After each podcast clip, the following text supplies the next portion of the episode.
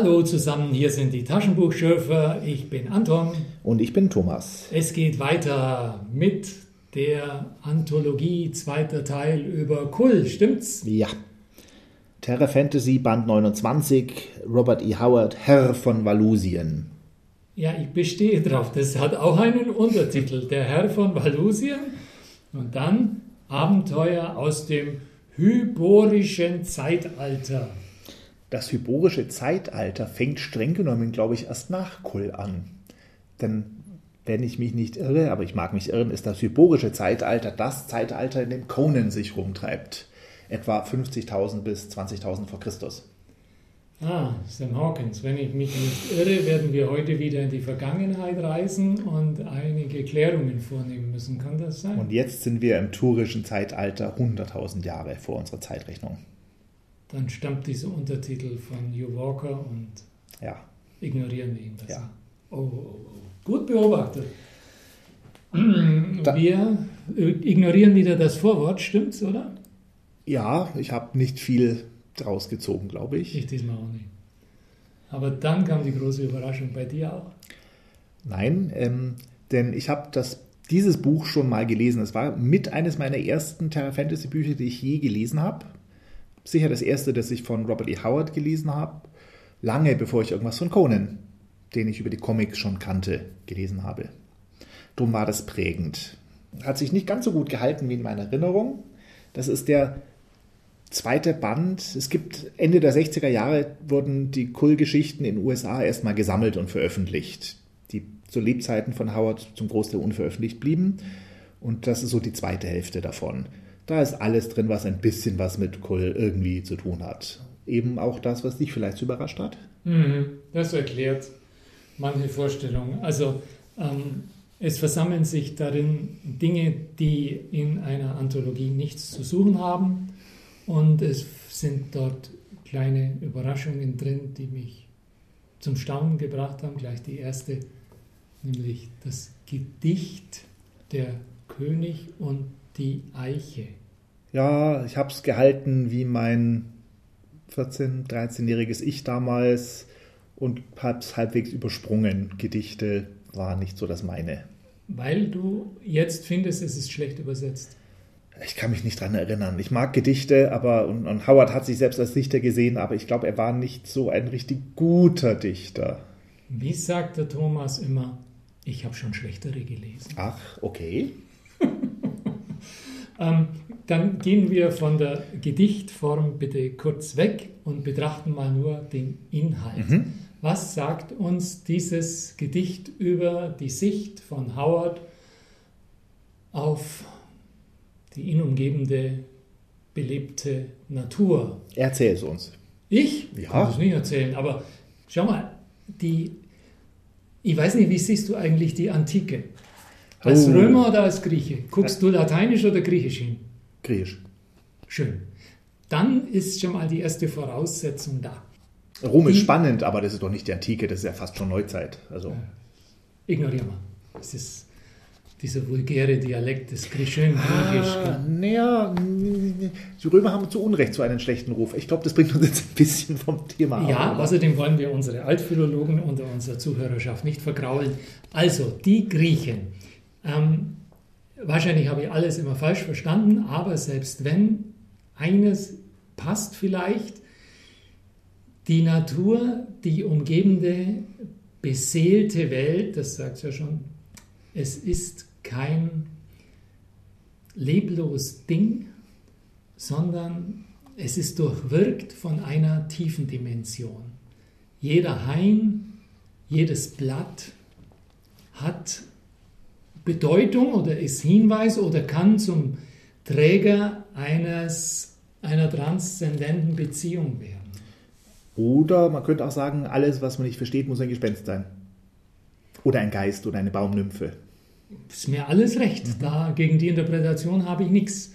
Und ähm, egal wo Howard war oder wie salopp er sich da ausgedrückt hätte, ähm, ein bisschen was von der Sicht des Griechen auf die Zeit vor der Kultur scheint mir da lebendig.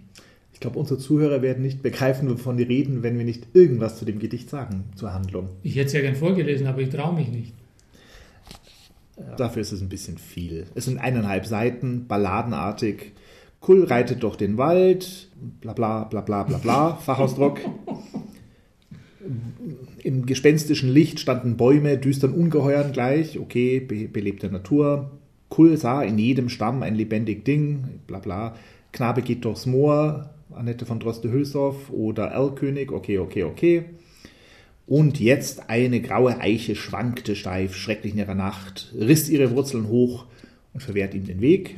So rangen König und furchtbare Eiche, er ist anscheinend in eine Eiche gedotzt oder reingelaufen oder die Eiche hat ihn festgehalten.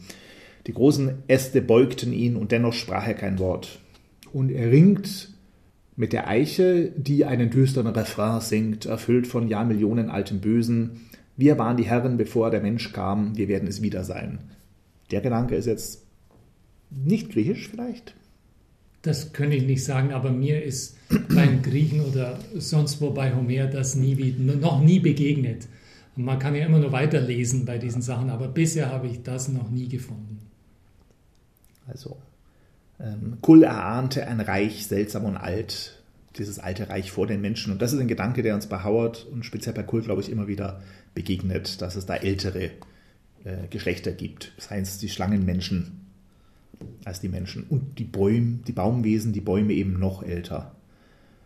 Mit blutigen Händen setzte er sich gegen den starren Baum zur Wehr. Da blies ein Wind durch die Auen. Wie aus einem Albtraum erwachte er, und Kull aus dem mächtigen Atlantis ritt schweigend hinab zum Meer. Also äußere Handlung könnte man sagen. Er ist eine Baum, er hat sich den Schädel an den Baum angeschlagen. Er ringt ein bisschen mit dem Baum, und es gelingt ihm, den Griff des Baumes zu entkommen und weiterzureiten. Aber währenddessen hat er Visionen und hört die Bäume flüstern. Ist es sicher, dass der nüchtern war, als er da in den Wald geritten ist? Gut, Kull ist der brave Abenteurer, anders als Conan. Kull betrinkt sich nicht, insofern wird er schon nüchtern gewesen sein. Nimmt auch keine Drogen, hat auch nichts mit Frauen. Der ja, ist vielleicht hat er doch was geraucht. Hm. Das hast du schön zusammengefasst. Das ist ja wunderbar. Jetzt hat man doch eine Vorstellung, um was es da geht. Ähm, eine Veränderung in Kult deutet sich aber schon an. Mhm. Wie, geht, wie zieht er denn weg? Er ist vielleicht nicht, ja, vielleicht verändert ist zu viel gesagt, aber. Er ritt schweigend hinab zum Meer. Er ist betroffen irgendwie von dieser Begegnung. Das ist ihm. Also Feinde umbringen ähm, hat ihn nicht so zum Nachdenken gebracht wie die Baumbegegnung, oder? Mhm. Das ist aber ja. typisch für Kull und das schätze ich an ihm der ist immer der Grübler, der sitzt so in Grübelpose da und denkt nach und denkt nach über das Schicksal und die Welt. nicht über die Toten, das, das nicht, Schicksal der Menschen, aber so das Wesen aber der Welt. Auch über die Eiche. Jetzt auch über die Eiche. Okay. Er denkt über alles nach. Das mag ich an Kull. Das mochte mein, mein Teenager-Ich an Kull. Und wir haben hier später auch einige Geschichten, wo er so ein Grübler ist. Diese, dieser Schluss ähm, im Buch, wo ganz viel an Dingen verramscht wird, mhm. die eigentlich in den Notizzettelkasten des Autors gehören. Da kann ich da vielleicht gelesen haben, Kull ist ein alter Ego von Howard. Kannst du diese Bände Terra Fantasy, das hört bald auf, die waren alle auf 144, 145, 145 Seiten normiert. Ja. Und da war einfach nicht genug Material da. Deshalb gibt es ein Nachwort von Eduard Luckschandl über Robert E. Howard, mhm. wo alles Mögliche reingepackt wird, mhm. damit es ein bisschen noch voll wird. Ja, aber diese Interview-Ausschnitte, die waren ganz erhellend. Mhm, fand genau. ich. Den, den Howard habe ich mir anders vorgestellt. Da habe ich eher so einen halb verhungerten Poeten oh. in Massachusetts mir vorgestellt. Jetzt weiß ich. Texaner. Aber hallo. Groß und übergewichtig, reicher Papa, was will man mehr, oder? Also Howard hat sich sicher ein bisschen als cool gesehen, aber genauso als Conan und seine Figuren hat er immer sich ja den, den, den Abenteurer, den Kämpfer, den gegen die Kultur gerichteten. Ich meine, Kull als Barbar steht er hier auch alleine gegen die valusische Kultur. Er ist Herr von Valusien, er ist zum König von Valusien geworden, aber die sind mir auch alle zu fein. Das merkt man an einigen Geschichten, wenn es um die Regeln und Gesetze geht, äh, denen er sich nicht biegen will. ist Biegen das richtige Wort? Mhm. Unterwerfen will. Mhm. Ähm, und ähnlich Conan, der auch. Also das Zivilisierte ist bei Howard nicht so gut. Das sind so New Yorker Sachen. Texas ist barbarisch wie, wie und Conans Chimerien oder Atlantis. Ja, aber trotzdem vielschichtig. Er unterscheidet ja sogar zwischen Ost- und West-Texas. Das habe ich mir nicht so gemerkt, aber das wird für die Texaner sicher sehr wichtig sein. Ja, das, also das westtexanische Völkchen ist fast schon eine Rasse von gottgleichen Wesen. Gut gebaut, die äh, Männer natürlich in seinem Ideal, Conan, und die Frauen in schwungvollen Linien, sportlich, was weiß ich, also unglaublich, was er sich da. Also dieses Interview war nicht nüchtern in nüchternem Zustand. Kann nicht sein. Aber jetzt gut, zu, genug davon. Zurück zum Inhalt. Also danke für nochmal dieses Gedicht, das war jetzt schön. Mir gefallen, dass wir es so ausgiebig thematisieren konnten. Es sind noch ein paar Geschichten drin und so Reste. Die Reste, hm, die paar Geschichten. Die erste ist schon nicht sehr interessant, finde ich. Jagd im Land der Schatten, Riders Beyond the Sunrise, von Lynn Carter vollendet. Ich hab's mir noch gedacht. Ja gut, also ich will nicht mosern. Was hast du denn gedacht? Erzähl doch mal. Dass es ganz irgendwie anders ist, so irritierend und, und, und ich dachte, ich hätte jetzt ein bisschen Howard-Gespür ähm, entwickelt. Und, aber ich meine, ich finde ja gut, dass Carter das fertig geschrieben hat. Das ist ja auch, glaube ich, bei Lovecraft bei einigen Geschichten so gewesen. Wie August, August war da. Äh, Derleth. Ah, ja, Anderes, der hat also, doch auch Geschichten äh, fertig geschrieben. Ich meine, schön, dass das Leute tun, weil dann kommen die und das Volk. Mhm. Aber, aber das, ja gut, jetzt ist klar. Danke. Also in den ersten drei Geschichten hier geht es jeweils darum, dass adlige Frauen nicht den Mann heiraten dürfen, den sie wollen. Das ist das mit diesen komischen zivilisierten Regeln in Valusien. Mhm. Hier auch. Eine Adlige ist mit dem Geliebten durchgebrannt. Protokoll und Politik verlangt, der, verlangt deren Verfolgung. Kull ist erst unwillens, dann wird ihm eine beleidigende Botschaft dieses Geliebten übermittelt.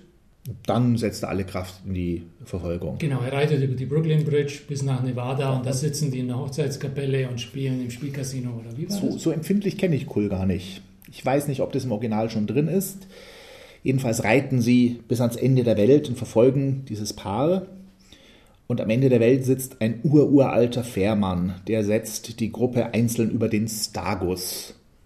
Ich habe mir die Originalgeschichte angeguckt, da heißt der ähm, Fährmann sogar Charon. In dieser Linkata-Fassung trägt er, glaube ich, keinen Namen. Im Original gibt es auch keinerlei Hinweise auf Schlangenmenschen oder K. Während hier gibt es diese Göttervogel K, glaube ich, und die Schlangenmenschen. Hier gibt es auch das Übersetzen über den Stagus wo Kull alleine übersetzt in dieser Geschichte. Also in der Linkarte-Fassung. Denn alleine dort stößt am Ende der Welt auf die Lösung, es war alles nur ein Trick. Sein Erzfeind Tulsa Doom steht da mit einem Zauberschwert und kämpft gegen Kull. Und Kull besiegt ihn, weil der Gefährte Kelkor ihm nachgeschwommen ist und ihm rät, tausch die Waffen. So dass jetzt der, das Zauberschwert in Kulls Händen ist. Das alles fehlt bei, bei, bei Robert E. Howard. Insofern ja, eine dämliche Prämisse, deswegen unvollendet geblieben und von den Carter kurz und uninteressant zu Ende gebracht. Er wollte halt nochmal den Tulsa Doom, der in einer anderen Geschichte vom letzten Mal auftaucht, unterbringen. Hm. Interessanter die nächste Geschichte. Herr von Valusien, by this axe I rule. Interessant ist die Geschichte, die hat er nämlich zu Ende geschrieben, hat sie zum Verkauf angeboten und sie wurde nicht genommen. Weil letztlich, ich weiß nicht, ob es Weird Tales angeboten hatte, aber es waren zu wenig Fantasy-Elemente drin. Denn Sword and Sorcery heißt, dass auch ordentlich Magie drin ist und da ist gar keine Magie drin. Es geht nur um Ränke und Intrigen und Kämpfe in diesem vor, vor, vor mittelalterlichen Königreich. Deswegen hat später Howard diese Geschichte genommen, hat noch ein bisschen ähm, ein, ein, ein, magisches Element hinzugeführt, ähm, ein magisches Schwert, hat die Geschichte The Phoenix on the Sword genannt und hat die Hauptperson umbenannt von Kull in Conan. Das war dann die erste Conan-Geschichte. Ansonsten teilweise die gleichen Personennamen, teilweise, also ziemlich genau die gleiche Handlung. Ich finde die Geschichte hier aber auch gar nicht so schlecht. Es gibt fünf Verschwörer, ein Dichter und Sänger, Redondo, meine Lieder sind die Nägel für den Sarg eines Königs. Ein Militär, ein verarmter Adliger und ein reicher Mann und Geldgeber, die holen sich ein, als Strategen einen Verbanden aus den Bergen und wollen zu fünf diesen Emporkömmling Kull stürzen. Nachts werden die Leibwachten unter einem Vorwand wegbefohlen und sie selber plus 16 Söldner wollen den schlafenden Kull töten. Der wacht aber auf, kann eine Rüstung anlegen, holt sich die Axt von der Wand und erschlägt sie alle. Bis auf den letzten, der wird von einem Seno Valdor gerettet. Und das ist wieder ein Adliger, den irgendeine Frau, nein, der wollte eine Frau heiraten und durfte nicht standesgemäß. Die in Stein gemeißelten Gesetze Valusiens lassen das nicht zu, dass er als Adliger eine Sklavin heiratet. Und nach der Rettung äh, zerbricht er dramatisch mit seiner Axt die Steintafel mit dem hinderlichen Gesetz und ruft, ich bin das Gesetz. Wie hat dir die Geschichte gefallen? Sie war nicht, wie hat mal einer gesagt, das rippt mich nicht. Ich war es nicht, so was sag ich nicht. Oh, wie das her. Aber, aber hier in dem Fall passt es wohl. Das ist, ich weiß nicht, da habe ich mich ein bisschen durchgequält, weil die, einiges davon klingt zu häufig an bei Howard. Und nur weil ein Autor gerne mit seinen speziellen Elementen und Versatzstückchen spielt, das weiß ich nicht, dann hätte er halt was Großes draus machen sollen und nicht. Na gut, vielleicht war es einfach nur Fingerübung, Mhm. die, die liegen blieb. Was ich noch interessant fand, Ja. ist diese, in dieser Welt gibt es nur zwei Lösungen. Entweder man hält sich an das in Stein gemeißelte, unveränderte Gesetz oder man zerschlägt als Alleinherrscher das Gesetz. Ja, was fehlt hier? Das Bundesverfassungsgericht. Äh, Eine Legislative, kann niemand das Gesetz ändern? Nee. Also gibt es da, es kann ja der Tyrann selber sein, aber es kann ja auch irgendwie irgendeine Kammer, also jemand, also bloß weil die Gesetze da in Stein gemeißelt sind, heißt es doch nicht, dass die nie geändert werden können. Aber das ist so eine feste Fantasy-Welt, da gibt es keine Entwicklung, keine Veränderung. Also eine statische Welt. Also ich, es muss ja nicht mal Kull sein können, der die Gesetze ändert, aber der Senat von Valusien oder sowas. Ja, wer hat sie denn erlassen? Das wissen wir nicht. Das Uralt, die gibt schon immer, in Stein gemeißelt. Die gibt es schon immer. Ja. Ja. vielleicht sehnt sich da einfach nur jemand nach Stabilität. Nach Mhm. Kontinuität und Stabilität. Und nach einem starken Mann. So wie Trump, der auch sagt, ach, Legislative pappelapapp. Ja, oder Captain Picard bei Star Trek. Da ändert sich auch nie was. Das ist immer Guter Punkt. gleich für alle Zeit. Aber die halten sich doch nominell immer an die Prime Directive oder so. Die halten sich dran. Nominell. Kirk hat sich nicht so richtig dran gehalten, aber Hm. so die echten Repräsentanten, die halten sich Hm. schon dran. Oder wie sagt der? Immerhin, der Status von, von Data ändert sich doch mal. Es geht darum, ob künstliche Menschen jetzt Rechte haben sollen oder nicht. Mhm. Ja, das ist wohl eine echte Ausnahme. Aber wie heißt diese Geschichte da von diesem Präsidenten mit diesem weißen Bart, der aussieht wie eine gestriegelte Hauskatze? Was sagt er da? This president is not above the law. Oder wie war das? Sagt er das nicht? Nein, erinnerst du dich nicht? Ist egal. Führt vom Thema weg. Aber bevor wir jetzt ähm, weitermachen oder zu schnell von Kohl Abschied nehmen, wir sind im Grunde, Ach, wir haben noch Unsinn. zwei Geschichten. Davon eine wichtig. bitte. Äh, Die nächste Geschichte ist nicht die wichtige. Verrat am König, Swords of the Purple Kingdom. Ähm, wieder will er eine Frau heiraten und darf es nicht. Diesmal heißt sie in unserer Fassung Narissa. Im Original heißt sie Delcartes. Den Namen hat Howard aber wieder verwendet, weil wir hatten ja letztes Mal Delcartes, Delcartes Katze. Genau. Ist aber eine andere Frau, die heißt nur zufällig so. Deswegen in dieser Fassung Narissa. In ganz Valusien werden hinter verschlossenen Türen Pläne geschmiedet. Das ist typisch für Kull, diese Rinke-Sache. Verschwörung liegt in der Luft. Hauptpersonen sind der Ratgeber Tu, sein Neffe Dondal, Narissa und ihr Wunsch-Ehemann Dalga, den sie aus irgendeinem Grund nicht heiraten darf. Die letzten beiden wollen fliehen. machen einen Treffpunkt aus in einem verlassenen Garten jenseits der Stadtmauer. Dorthin ist auch Kull gelockt worden, äh, in dem jemand Tu überfallen hat und seinen Siegelring gestohlen hat. Tu, der Ratgeber. Also Kull geht dorthin, vom Siegelring verlockt, wird dort gefangen genommen und er kämpft, ähm, befreit durch Narissa, gegen eine Übermacht, wie in der letzten Geschichte mit der Axt, hilft ihm Dalgar, der Wunschehemann aus höchster Not. Dann tauchen also endlich auch die Kavallerie auf, Brule und die Leute töten die restlichen Angreifer. Nur einer entkommt, der Rädelsführer, ein Maskierter. Das ist so ein billiger Trick, wie man aus Zorro, Lone Ranger Western, also maskierte Leute passen da irgendwie nicht rein. Ähm, die Auflösung ist am Schluss auch zu, weiß nicht, vielleicht zu jedermanns Überraschung, aber ich glaube, niemand interessiert sich dafür. Es war Dondal, Tus Neffe selbst, der der Rädelsführer war. Ja, und? Das war jetzt die weniger interessante Geschichte. Ist ja. dir übrigens aufgefallen, dass Musik bei Howard nicht vorkommt? Wenn, dann nur als ferner Klang, der von bösen Sphären auf, als ungutes Vorzeichen auf üble Dinge hinweist. Nein, habe ich nie darauf geachtet, aber guter Punkt. Ist doch seltsam, mhm. oder? Also gerade wenn die äh, Kavallerie reitet, da fehlt die Infanteriemusik dazu. Naja, das sind ja bloß eine Handvoll Leute hier, ist ja nicht wirklich echte Kavallerie. Ja, es war jetzt übertrieben, aber trotzdem, da ist doch irgendwo, fehlt doch da die Blasmusik. Also dafür, dass es so eine hochzivilisierte Gesellschaft im Verfall begriffen ist, dieses Valusien, fehlt Harfenmusik. Nicht martialische Blasmusik. Wo kommt jetzt dieser Kull nochmal her? Von Atlantis. Atlantis, siehst du? Und da finde ich, da sind wir unseren Zuhörerinnen und Zuhörern ein bisschen was schuldig geblieben. Wieso sagen wir eigentlich nichts über Atlantis? Ich glaube, du möchtest etwas über Atlantis sagen. Ja, ich werde dir viele Fragen stellen.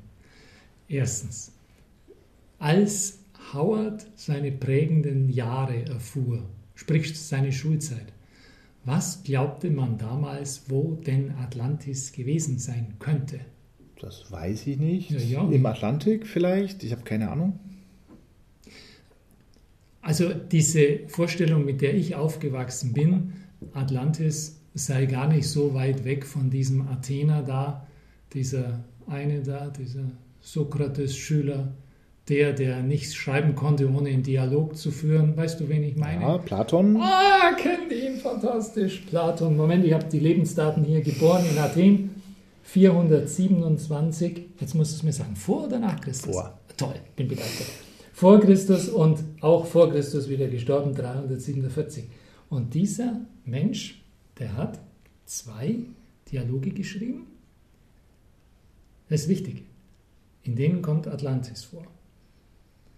Und die ganze Zeit der Tradition und Rezeption dieser Texte, die ja viele Menschen beeinflusst haben in späterer Zeit, kann man eigentlich nicht auf die Idee, dass das eigentlich nur mm, so eine Allegorie für ein Sittengemälde und bla bla bla. Er wollte den Athenern mal zeigen, was passiert, wenn man sich nicht an die Gesetze hält und so. Das kam eigentlich relativ spät. Das wusste ich nicht, interessant, aber schon, also zu meiner Kindheit war schon klar, dass es Atlantis nie wirklich, also war die Lehrmeinung, dass es Atlantis nie wirklich gegeben hat. Ähm, die Lehrmeinung gibt es natürlich, aber es gibt ja immer auch Verrückte, die bestimmte Dinge wörtlich nehmen. Ähm, Raul Schrott, der findet ja Troja gleich. Also jedenfalls nicht in Kleinasien, an ganz seltsamen Orten mhm. wieder. Also wollen wir mal den Mainstream Mainstream sein lassen okay. und weil auch ernsthafte Menschen und ernsthafte Forscher halten es für möglich, dass es eine Insel gegeben haben könnte, die es dann irgendwann nicht mehr gab. Ah, nein, erzähl uns. Was, was verschweigt man uns über Atlantis? Also, ich, es könnte sein, ich hatte erhofft, dass du das schon erforscht hast, aber jetzt muss ich halt mit meinem blassen Kenntnisstand. Ich habe ein Referat über Atlantis gehalten in ja. der fünften oder sechsten Klasse. Ich kann mich nicht mehr daran erinnern, aber ich weiß, dass ich in der Stadtbibliothek war in Haunstetten und äh, da recherchiert habe. Weißt du noch, ob damals Atlantis in der Nordsee verortet wurde oder irgendwo im Bermuda-Dreieck. Nicht in der Nordsee, das hätte ich mir gemerkt, glaube ich. Nordsee nicht. Also äh, zu meiner Zeit waren da so Autoren wie, ich glaube, einer hieß Berlitz, gab es den? So ein Art Däniken, könnte gewesen sein, gell? Ja. Die haben mit ihren hochgeistigen Ergüssen meistens ähm, Atlantis ins Bermuda-Dreieck verlegt. Das hatte man damals, ja. Ja. Und mich interessiert jetzt eben, was war denn bei zu Howards Zeiten die Idee, wo das gewesen sein könnte? Denn die, Mhm, also die am meisten elaborierte Fassung ist ja, Atlantis ist das vollständige Santorin. Mhm. Warst du mal auf Santorin? Nein, aber Fünftklasreferat, da war da was. Das Ach, das war damals schon Santorin. Wisst ihr? Wenn man da im Kraterrand oben, also oben in der Stadt steht und sieht über diesen halbrunden, sichelförmigen Kraterrand runter, dann kann man sich vorstellen, dass das mal eine größere Insel war, von der ein gut Stück versunken ist. Kann man sich alles wunderbar vorstellen. Platon sagt aber, Atlantis ist jenseits der Säulen des Herakles. Und die sind ja bekanntlich nicht in Griechenland, sondern im heutigen Westlichen äh, Mittelmeer. Gibraltar möglicherweise irgendwo da. Jetzt kann man, jetzt mit Spekulieren höre ich jetzt auf, die Azoren kommen in Frage, äh, Kanarische Inseln kommen in Frage, alles Mögliche. Aber darum geht es mir nicht. Mich interessiert, warum nimmt Howard etwas, das für ihn, er war ja weder altphilologisch irgendwie vorbelastet, noch war er Europäer. Der hat doch keinen Gedanken ans Mittelmeer, an Spanien oder an sonst was verschwendet. Wie kommt der auf diesen seltsamen Herkunftsort? Da habe ich nirgendwo Indizien gefunden. Weiß ich nicht. Ich weiß, dass er alle seine Namen aus der Geschichte geholt hat, wild durcheinander geworfen. Poseidonis gibt es, glaube ich, irgendwo. Atlantis, ähm, die Pikten, die Chimärier, die gibt es ja alle wirklich, die Namen in der Geschichte. Er hat die einfach genommen und in seine Pseudogeschichte, in seine Vor-Vor-Vorgeschichte reingetan. Wo er Atlantis her hat, weiß ich, da müsste man gucken, weiß ich nicht. Da müsste man schauen, was es sonst noch an Atlantis-Rezeption gab. Ein paar Jahre später wird der Superheld Namor the Submariner erfunden, der zumindest in seinem ähm, Wiederaufnahme in den 60er Jahren aus Atlantis kommt. Da Auch in Patrick Duffy spielt ihn, stimmt's? nein, aber ähnliche Szene. Also Also der in, Mann aus Atlantis. Ne? der Mann aus, also Unterwasserleute und Namor war so ein Unterwassermensch, die kamen eigentlich immer aus Atlantis. Glaube ich. Ich bin mir nicht ganz sicher bei Namor. Der neue Namor, ja, der alte, wird schon auch aus Atlantis gekommen sein. Also kannte man Atlantis als Unterwasserstadt. Ich habe keine Ahnung, ob im 19. Jahrhundert, ob es da viele Geschichten über Atlantis gab, die Howard gelesen haben könnte. Also eine Spur könnte sein, dass man nachforscht, wann das anfing, dass Schiffe, wenn die verschwinden, das in der Zeitung steht, Schiff im Bermuda-Dreieck verschwunden. Das muss ja irgendwann angefangen haben. Und damit, glaube ich, kommt auch der Gedanke von irgendwelche Resttechnik von Atlantik ist unterseeisch noch in Aktion. Da kommt dann der Gedanke rein und damit der Name Atlantis in die Tageszeitung und zum Frühstückstisch mit der Zeitung beim Haushalter Howards. Das könnte ich mir vorstellen, aber es ist natürlich eine sehr vage Vermutung jetzt. Ich fürchte, mehr kann ich nicht dazu beitragen, aber eine gute Frage. Kommt jetzt die Geschichte mit den Spiegeln. Ja. Ah, her damit. Die Spiegel des Tuzun Tune, Ja, wie auch immer man das aussprechen, The Mirrors of Tuzun Thun, wie man es aussprechen möchte. Nicht viel Geschichte, auch wieder nur so eine Vignette, eine Szene mehr oder weniger. Also nicht viel Handlung in der Geschichte, würde ich sagen. aber dicht. Ja. Schön und dicht erzählt. Es geht schon toll los. Kull hört von einer Dienerin, das ist Oh, eine. viel zu schnell fängst Ja. Viel zu schnell fängst Okay. Nein, nein, nein. Kull ist müde geworden. Kull ist des Regierens mhm. überdrüssig. Ja, fängt ja schon mal super an. Und dann hat er mit verschiedenen Leuten zu tun und niemand kann ihm Abwechslung verschaffen. Und eine schlaue Beobachterin in seinem Haushalt, ja, ja. die hat auf diesen Augenblick gewartet. Jetzt ja. du. Eine Dienerin erzählt ihm, dass es da diesen Zauberer gibt, der unglaublich klug ist. Und Kull gehört hin und geht hin und hört sich an, was er zu sagen hat. Kull stellt den Zauberer erstmal auf die Probe, dazu möchte ich später noch was sagen. Aber als der sich etabliert hat als kluger Mann, zeigt der Zauberer Kull sein Kuriositätenkabinett. Eigentlich sind es nur Spiegel. Er hat eine Sammlung von Spiegeln. Zerrspiegel, weiß ich nicht, magische Spiegel. Ähm ja, ja, die sind sehr, sehr unterschiedlich, diese Spiegelchen. Die haben. Kull verliert sich in den Spiegeln. Ja. Er besucht den immer öfter. Oder in, immer in einem. Da bin ich mir nicht ganz sicher. Das sind vielleicht die Drogen, die hier auf die Kull steht. Hm. Denn das ist, er fragt sich, und das ist wieder ein typisches Kultthema, nach seiner Identität. Der Zauberer sagt ihm, seht genauer hin, Kull, seid ihr es wirklich im Spiegelbild oder ein anderer? Kull fragt sich, wo sein Spiegelbild hingeht, wenn er nicht im Spiegel ist. Also wenn er nicht vor dem Spiegel steht, wo geht sein Spiegelbild hin? Bis hin zu, ist er jetzt das Spiegelbild oder der echte Kull? Und am Schluss stellt sich raus, das Ganze war wieder mal eine Verschwörung. Brule rettet Kull durch Zerstörung des Spiegels, bevor Kull bei einem seiner späteren Besuche dann endgültig im Spiegel zu versinken beginnt. Und zu etwas wolltest du noch was sagen? Er testet den Zauberer an einer Stelle. Er will wissen, ist das wirklich ein weiser Mann? Du bist ein Zauberer, wie ich gehört habe, begann Kull ohne Umschweife, stützte das Kinn in die Faust, weil Denker. Kannst du Wunder vollbringen? Der Zauberer streckte seinen Arm aus, seine Finger schlossen und öffneten sich wie die Krallen eines Raubvogels. Ist dies kein Wunder, dass das blinde Fleisch den Gedanken meines Geistes gehorcht? Ich gehe, ich atme, ich spreche. Sind das nicht alles Wunder? Kull dachte eine Weile nach und fragte dann, hm, kannst du Dämonen beschwören? Ei, ich kann einen Dämon zum Vorschein bringen, der schrecklicher ist als alle in der Geisterwelt indem ich euch ins Gesicht schlage. Kull fuhr zusammen. Da nickte er. Aber die Toten, kannst du mit den Toten sprechen? Ich spreche stets mit den Toten, so wie auch jetzt. Der Tod beginnt mit der Geburt und jeder Mann beginnt zu sterben, wenn er geboren wird. Selbst jetzt seid ihr tot, König Kull, denn ihr wurdet geboren. Also eine bestechende Logik, oder? Ja. Herrlich. Und diese Stelle hat mich nicht losgelassen. Die kam mir sofort so bekannt vor.